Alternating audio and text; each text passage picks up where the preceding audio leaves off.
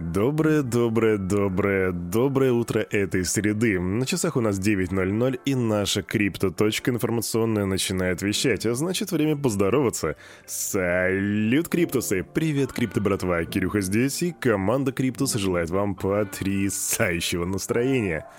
Слушайте вы Daily Digest. И, кстати, насчет дайджеста. Я вас недавно просил писать мне в личку, либо здесь в комментариях в Телеграме оставлять э, хэштег Daily Digest, либо просто Digest, и писать какое-либо пожелание для нашего крипто-комьюнити. И те комментарии, которые мне понравятся, я буду их транслировать в утреннем дайджесте. Так вот, я вас не обманул, и Андрей, у которого а еще смайлик в имени, вы наверняка все его знаете, он пишет «Добра, бобра и прибыли». Да, Андрей желает вам добра, бобра и прибыли. А еще Дарья пишет Кирюха, кинь Крич сочинским краснополянским криптусом встретиться в офлайне. И вот тут важный момент, Дарья. Сейчас будет анонс. Еще не так давно мне в голову с помощью двух классных криптусов пришла идея, а почему бы не проводить у нас в Сочи здесь чайные ивенты, где мы бы собирались и пили качественный классный китайский чаечек. Так вот, первая туса прошла успешно, и я теперь предлагаю вам всем тем, кто желает, пройти по ссылочке в описании, там будет ссылка на секретный чайный клуб, и там я буду анонсить, где у нас и когда будет следующая встреча, и если ты любишь китайский чай, то приходи попьем чаечек на берегу моря, будет классно. Но есть правило, есть правило иметь при себе термос с горячей водой и собственную пиалу, а на этом анонсик все. И еще раз, ссылочка будет в комментариях в телеге, проходи, присоединяйся. Ну а теперь вижу, что вы уже заждались, поэтому переходим к анбоксингу рынка, а затем перейдем к обзору новостей. Раз, два, три, погнали! Заходим на Crypto Bubbles, прогружается Crypto Bubbles, смотрим на Crypto Bubbles и удивляемся, у нас Луна дала минус 22%. Якое удивление. Ада плюс 9,2%, Гекс плюс 10,1%, а Link плюс 12%. Вообще, сейчас мы можем видеть зеленый рынок, причем он неравномерно зеленый. Есть позиции по 12%, есть позиции по типу XRP, которые дают там всего плюс 2%. Минусов не так уж и много, среди них ICP, который дает минус 2,7%, ну, это несерьезно на крипторынке, об этом даже нет смысла говорить. А вот о чем стоит поговорить, так это о биткоине и о его младшем брате эфириуме. Биткоин 30267, а эфириум все пытается, пытается добраться до 2000, у него не получается, и стоит он 1789 баксов. Капа рынка на сегодняшнее утро составляет 1 триллион 239 миллиардов баксов, причем доминация биткоина 46,6%. И тут по старой доброй традиции Кирюха вроде как должен сказать, о, сегодня еще индекс страха и жадности показывает сколько-то там пунктов, нет, не скажу, потому что я расстроился из-за него, он плохо работает, я не буду вам ничего говорить про индекс страха и жадности. А на этом анбоксинг рынка закончен, и мы с вами переходим к новостям. Сегодня предлагаю вам немножко по-необычному начать, потому что начнем мы не с России, не с Америки, не с Украины. Мы начнем с Казахстана, который очень заслуживает быть на первой строчке нашего Daily Digest сегодня. Национальный банк Казахстана изучает криптовалютный рынок, однако считает, что пока рано говорить о легализации криптоактивов. Об этом заявил глава ЦБ Галымжан Пирматов. По его словам, регулятор планирует максимально извлечь выгоду от новых технологий. Глава Нацбанка заявляет, что ЦБ привлекает инновации децентрализованных финансов. Мы не ведем вопрос о майнерах или какой-то отдельной части. Нас интересует вопрос по инновациям, которые эти новые технологии дают. Поэтому эти обсуждения будем проводить так, чтобы решения не отражались негативно на макростабильности и на интересах потребителей финансовых услуг. Перматов также рассказал, что к концу июня в Нацбанке определят методику принятия решения по запуску цифрового тенге. Ах да, крипто братва, кто из вас из Казахстана? Как правильно, тенге или тенге? Вот серьезно, я не знаю. Поэтому пишите в комментах, а мы идем к следующей новости. Вчера мы с вами много говорили про Binance, и сегодня мы будем много говорить про Binance, потому что они выпустили опровержение об отмывании денег. Вчера я вам говорил, что Reuters обвинили Binance в том, что они помогали Гидре отмывать бабки, что они Лазарус помогали отмывать бабки еще на паре ужасных преступников в Германии. Так вот, Чан Пен берет слово. Это более 50 страниц переписки по электронной почте между нашей командой по кибербезопасности и журналистами, которые вводят в заблуждение и тратят время впустую. Если у вас есть время, посмотрите подробности и правду сами увидите. Так пишет Чан Пен Джао.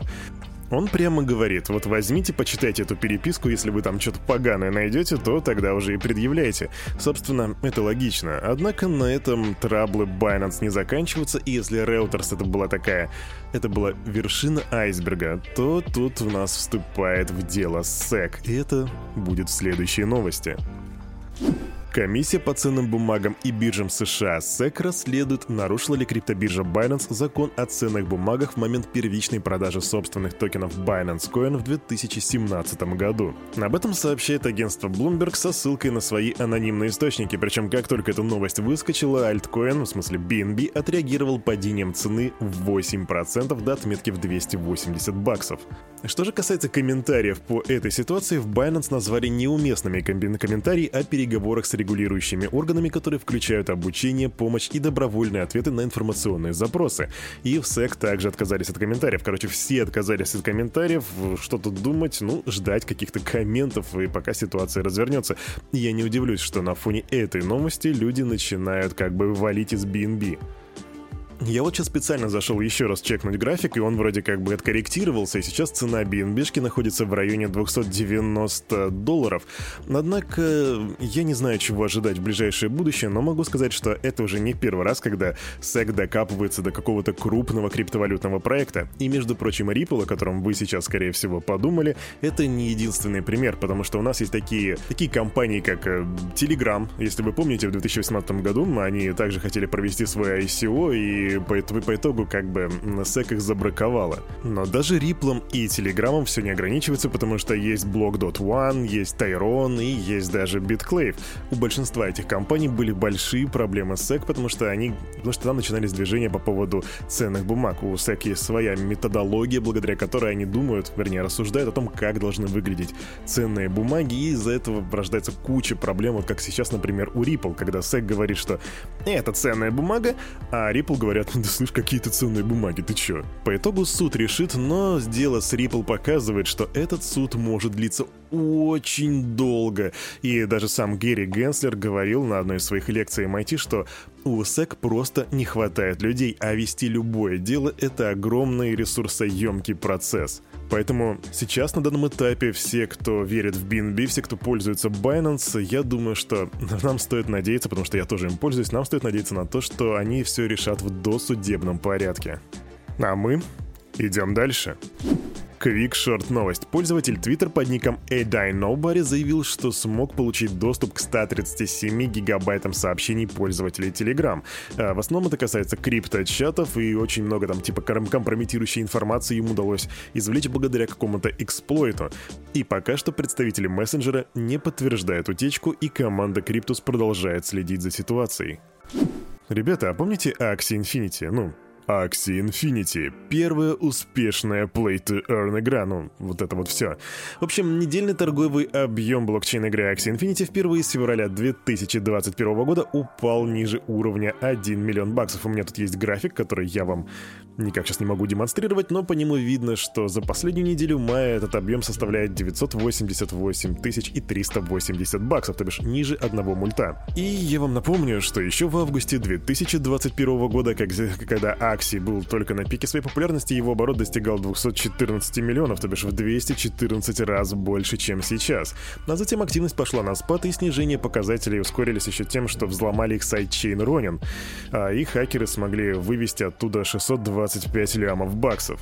И вот даже несмотря на то, что в апреле блокчейн-компания SkyMavis получила финансирование от Binance в размере 150 лямов баксов, вроде как ситуацию это пока что не улучшает, и по моей субъективной оценке у Axie Infinity все достаточно плохо. Плюс сюда стоит добавить еще каскадный вот этот момент, который присущ Play-to-Earn проектам, потому что как только ценник начинает падать, те, кто пришли раньше, они начинают фиксироваться и уже переходить в другие проекты. Значит, они уходят, забирают бабки, и другие люди тоже начинают терпеть убытки, происходит такая каскадная, скажем, ну не то что ликвидация, а скорее миграция пользователей геймеров в другие проекты. И с Axie Infinity, увы, мне кажется, происходит именно это. Мы, конечно, будем следить за ситуацией, и давайте уже двигаться к другой новости. Что уж про это говорить.